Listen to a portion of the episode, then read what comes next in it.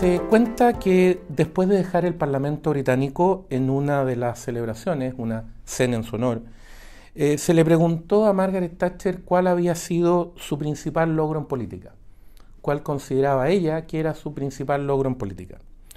Como usted imaginará, no es fácil concentrar toda la vida y todas las acciones políticas de una persona que tuvo tanta relevancia no solo para el Reino Unido, sino que para Occidente y para el mundo en general, eh, con lo que hizo y con las distintas actividades que desarrolló, y traducirlas o aprender, insisto, destacar una sola cosa. Su respuesta, sin embargo, llamó la atención de la audiencia. Ella contestó simplemente Tony Blair. Eh, esta anécdota, que a estas alturas pareciera ser casi una leyenda, eh, continúa afirmando que en ese momento se produjo un cierto silencio incómodo en la audiencia. Eh, algunos incluso se plantearon, se equivocó, no entendió bien la pregunta. la dama de hierro explicó, sí, Tony Blair. Tony Blair porque cuando alguien que es parte de los adversarios, cuando alguien que representa al adversario, tiene que emplear las ideas de uno, tiene que terminar actuando conforme a las ideas de uno, se ha alcanzado un gran logro. No solo por la discusión misma de las ideas, sino que porque se ha conseguido que se comporte conforme a esos criterios y por lo tanto que los efectos prácticos sean los que se esperaba alcanzar. Es decir, la vida de las personas finalmente se ve beneficiada por las ideas que uno quería defender, aunque sea otro el que las termine aplicando. Eh, Margaret Thatcher tenía mucha razón. Esta es otra manera de plantear algo que muchos pensadores han planteado a lo largo de la historia, y es que las ideas importan. Importan, insisto, no solo por la discusión teórica de cuáles están mejor planteadas o son teóricamente más consistentes, sino que, y esto a veces se olvida, porque tienen efectos, porque influyen en la vida y en las decisiones de las personas. Y eso es muy relevante.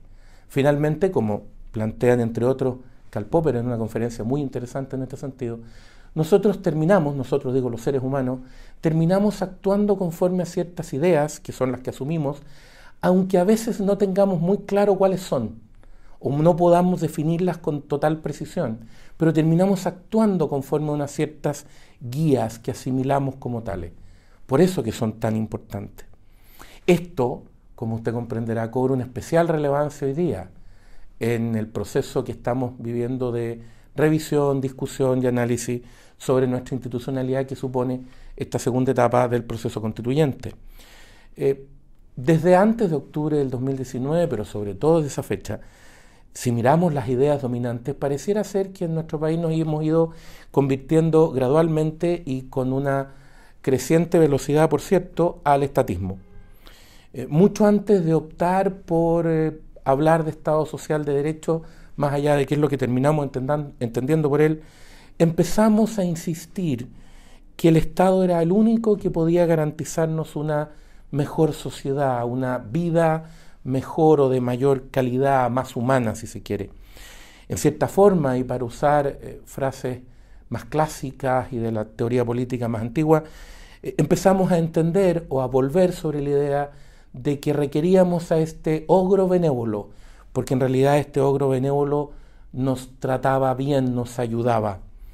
De pronto, y usted se habrá dado cuenta en distintas discusiones, intervenciones y planteamientos, eh, afirmar la prioridad de la persona y de sus derechos pasó a ser leído como individualismo salvaje y disolvente, como algo que impedía virtualmente la convivencia.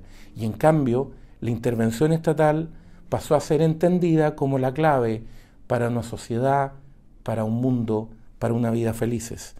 Eh, recuerde usted cómo nos han venido diciendo, y nos siguen diciendo todavía, que la intervención estatal es la clave de la solución para los problemas en casi todos los temas. Educación, salud, pensiones y muchos más. Prácticamente el que usted mencione, alguien va a decir, no, es que la solución es crear algo estatal al respecto. Eh, bueno, hay una evidencia consistente, no solo en los últimos 30, 40 o incluso 50 años de la historia de Chile, sino en la historia del mundo, de cómo la capacidad privada de resolver problemas es la que ha permitido el desarrollo de las sociedades. Cuando Chile se dio cuenta que los problemas públicos podían tener soluciones privadas y que eso podía permitir el crecimiento, el desarrollo y el mejoramiento de las condiciones de vida de las personas, empezamos a transformarnos para bien, gracias al esfuerzo sostenido y consistente de muchas personas a lo largo de todo el país. Eh, pero no es solo un tema de resultados, por más que los resultados avalen eh, esta preferencia por las personas, por el individuo, es un tema de principios.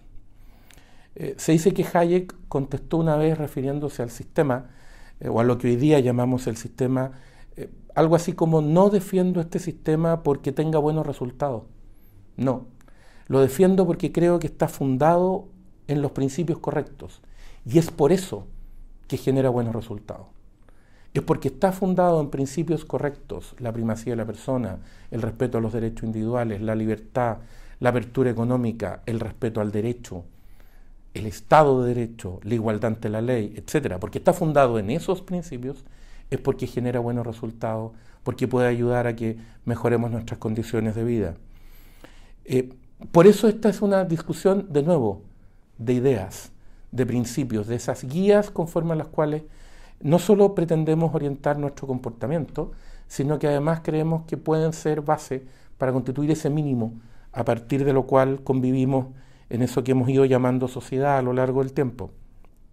Eh, esto resulta especialmente importante, como decíamos hoy, cuando se nos vuelve a ofrecer al Estado como la solución, cuando los problemas parecen ser achacados a tesis eh, tan antiguas y desacreditadas como la teoría de la dependencia, o que en realidad deberíamos optar por el desarrollo hacia adentro, etcétera, fórmulas que América Latina conoció y a las cuales le debe décadas de malos resultados y de eh, problemas agravados. Bueno, decía, no obstante eso, se nos vuelve a ofrecer al Estado como quien puede solucionar todos los problemas. No obstante, que lo vemos incapaz de cumplir una de las funciones mínimas que debe abordar, una de las que justifican su existencia. Sí, como usted ya habrá eh, intuido, la seguridad, la seguridad. No es capaz de cumplir con eso, no es capaz de garantizar uno de sus deberes fundamentales. Sin embargo, se nos dice que Él es la solución, su intervención, su control, su decisión es la solución para que tengamos una mejor vida, para que tengamos eso que solemos llamar bien común. Eh, y nos vuelven a decir que es el Estado quien debe regirlo, configurarlo y definirlo. Eh, si se quiere, tal como en una pesadilla, hemos vuelto a oír hablar, aunque no sea explícitamente, de aquel Estado que se llamaba a sí mismo eh, benefactor o aquel Estado presente y que permanentemente que nos decía que quería estar con nosotros desde la cuna a la sepultura. Decíamos al principio que parece necesario tenerlo especialmente en cuenta en estos días. Sí, porque es mucho lo que se juega en la discusión institucional en Chile hoy. Es mucho lo que se puede perder respecto de lo que se ha construido a lo largo de décadas y con el esfuerzo de muchas personas. No hay hacer cosa si nos equivocamos, si volvemos a caer en la confianza en el logro benévolo, que en décadas futuras, cuando los historiadores revisen este periodo de Chile, de su pensamiento, de sus ideas dominantes, lleguen a la conclusión que al mirar lo que pensamos, lo que dijimos y lo que hicimos, parecía que, aplicando la lógica de Margaret Thatcher, las ideas que habían triunfado eran las que en algún momento había defendido el presidente Allende. El libero, la realidad como no la habías visto.